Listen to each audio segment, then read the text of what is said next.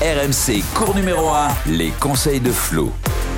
Salut à tous, bienvenue dans cours numéro 1, le podcast tennis d'RMC disponible évidemment sur toutes les plateformes de téléchargement. N'hésitez pas à vous abonner, commenter, partager et surtout pour pouvoir suivre tous les tutos, les bons conseils de Florent Serra, notre consultant de la Dream Team Tennis, qui chaque semaine vous donne des petites astuces, des petits tips pour euh, vous améliorer raquette en main sur un, cours de tennis. Salut Florent Salut Anto, bonjour à tous Encore un, beau module aujourd'hui, un beau conseil qu'on va vous donner. Et évidemment, celui qui n'applique jamais tes conseils, ça se voit de semaine en semaine, mais il, quand même, il continue de gagner des tournois, ce, cet expérimenté, euh, c'est euh, évidemment Eric Salio. Salut Eric Salut à tous alors aujourd'hui, Florent, on va parler du jeu au filet, de la volée. On n'en a pas encore parlé depuis que cette chronique a été créée. Euh, C'était peut-être pas ton point fort, la volée euh J'ai décidé de faire tout ce que j'aime pas. Ouais, c'est ça. Hein. euh, bah, je croyais qu'il venait que pour la main.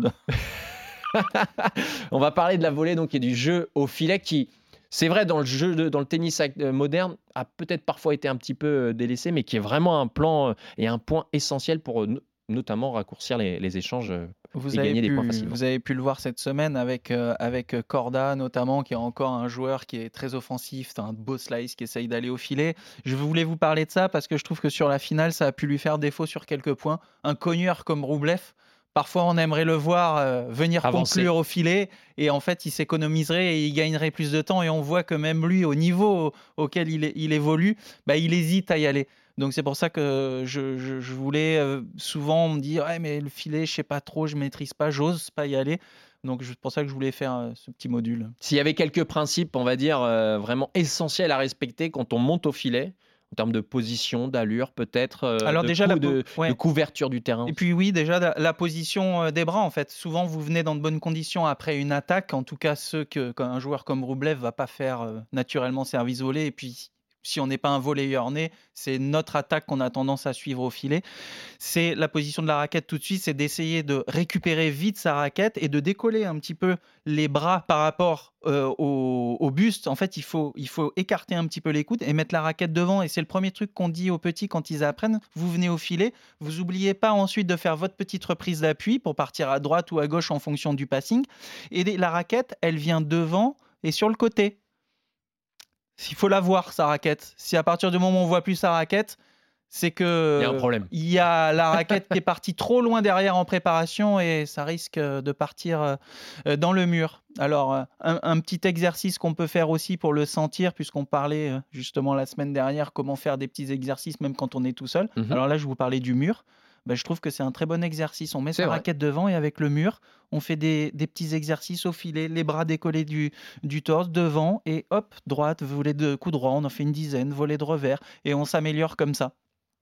Est-ce qu'il y a aussi des zones peut-être préférentielles? On parle souvent, tu sais, de ces volets un peu courtes croisées qui permettent de, de faire une volée gagnante. Oui, souvent c'est quand on n'est on pas un volleyeur né, c'est d'avoir des zones déjà prêtes en tête. C'est-à-dire, je monte, j'ai dit si la balle elle revient là, je la joue dans cette zone. Et souvent, c'est ça doit venir court. C'est mieux parce que vous avez mis votre adversaire loin sur une attaque et c'est de voler court parce qu'au moins ça oblige votre adversaire à avancer derrière.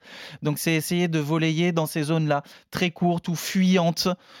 et ensuite, Souvent, il, peut y avoir un passing derrière. On parlait du placement. C'est de suivre la direction de sa balle pour ensuite boucher l'angle du passing derrière. Donc, si votre volée, vous montez, vous êtes droitier, on monte dans le revers de l'adversaire, on pose notre petite volée courte, croisée. Hop, on vient, on suit sa balle pour pouvoir empêcher le joueur de nous glisser un passing derrière le long de la ligne. C'est là où les angles sont le mieux euh, gérés. Et euh, après, si vous faites un passing court croisé, on dit, on dit bravo, vous le voyez chez les meilleurs. Non, on dit pas bravo. Mais, euh, mais voilà, c'est suivre la direction de sa balle pour pouvoir boucher les, les angles. Et qui dit voler, en tout cas jeu au filet, dit ce match, un coup essentiel euh, et, d'ailleurs, euh, on le voit euh, souvent, même chez les, grands joueurs. Vous voyez Djokovic qui n'est pas forcément à l'aise sur un match. Je trouve que c'est un coup très difficile à faire.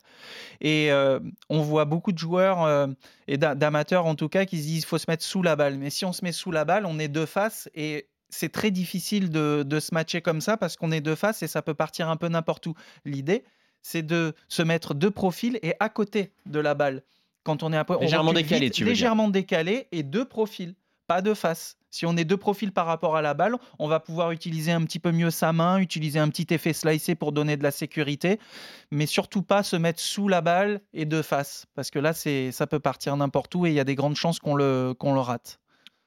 Moi, j'ai deux, trois réflexions sur. Euh, parce que j'ai vraiment potassé le, sujet, puisque j'ai découvert le, le, module à, l'instant. mais j'ai. Non, non, mais je, veux dire un truc qui est très important. Oui. Parce que j'ai l'impression que Florent Serra, dans sa formation, on lui a jamais vraiment demandé de, venir au filet.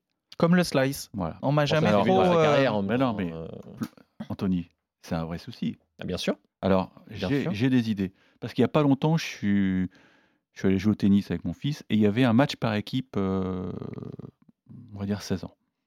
Il y avait deux doubles. Trois simples de double. Très bien. Dans l'esprit, c'est très bien qu'il y ait deux bah, doubles. c'est l'essence du match par équipe, de toute façon. Mais alors, ça dépend comment tu le joues, le double. Ah, bien sûr. Alors, voilà. La DTN, je sais qu'on vous écoute beaucoup. Euh, du côté Il y a peut-être un truc à, instaurer. Une sorte de prime au point marqué au filet. Pour inciter vraiment les jeunes à venir chercher. Ça, c'est un exercice qu'on peut faire. Mm, ouais. Genre, euh, au bout de 5 points grattés au filet, tu as un point supplémentaire où tu commences à 15-0 au, coup suivant. Je ne sais pas. Là, j'ai réfléchi euh, à haute voix. 20 secondes pendant que mmh. Flo euh, détaillait ce, cet axe, mais je trouve que les mômes, ils ont un élastique dans le dos. Quoi. Ouais. Mmh. on leur a dit presque d'aller au filet, alors que. Mais jouer le double. Je vais déjà jouer le, mais ça dépend comment tu le joues. Moi, je le jouais pas assez. Oui, mais, jouez-le normalement, jouez-le traditionnellement. Oui, avec des positions volleyeurs. exactement, avec des combinaisons en australienne. on, pourra, ça, on pourra même en, reparler euh, du double. Mais, euh, mais, mais par contre, jouez-le au filet, jouez-le dans les placements, et je trouve que ça vous fait tellement évoluer dans votre jeu de simple. Instaurer une sorte de récompense à l'audace. Bien sûr. Euh, chez les jeunes. Mmh. Sur les Pourquoi Noah a gagné Roland Garros? Parce qu'il ratait pas un smash. Il ratait pas une volée, Noah. Mais regarde les, Australiens. Un joueur comme Dominor, comme Thompson, euh, comme Millman, c'est pas forcément des grands volleyeurs, mais dans leur culture, ils ont, ils ont quand même le double et ils ont cette culture d'aller vers l'avant aussi, les Australiens. Et je trouve que ce sont tous ces joueurs dont je viens de citer, Dominor, on le voit pas forcément beaucoup, mais quand il vient au filet, il sait en fait. Euh, et, je trouve que c'est super important de, dans les jeunes catégories, en effet, de se former aussi au double. la DTN et on, va, on, va, aller voir la DTN, Eric, et on va leur proposer l'idée. Euh, merci Florent pour cette, Merci à vous. ce nouveau conseil. La semaine prochaine, on parle de euh, encore pas préparé. Voilà, il jamais. Le passing shot. Ah, ça y est. On est au filet. On est au, on est au filet. Maintenant, c'est le passing shot. on vise l'homme. On vise l'homme. C'est simple que ça. Il a tué un truc. Heureusement qu'on te donne les idées avant de rentrer dans le studio. Merci Florent. À très bientôt pour un nouveau tuto, un nouveau conseil sur l'appli, toutes vos applis de téléchargement évidemment. Dans cours numéro 1. Ciao, ciao. RMC. Cours numéro 1.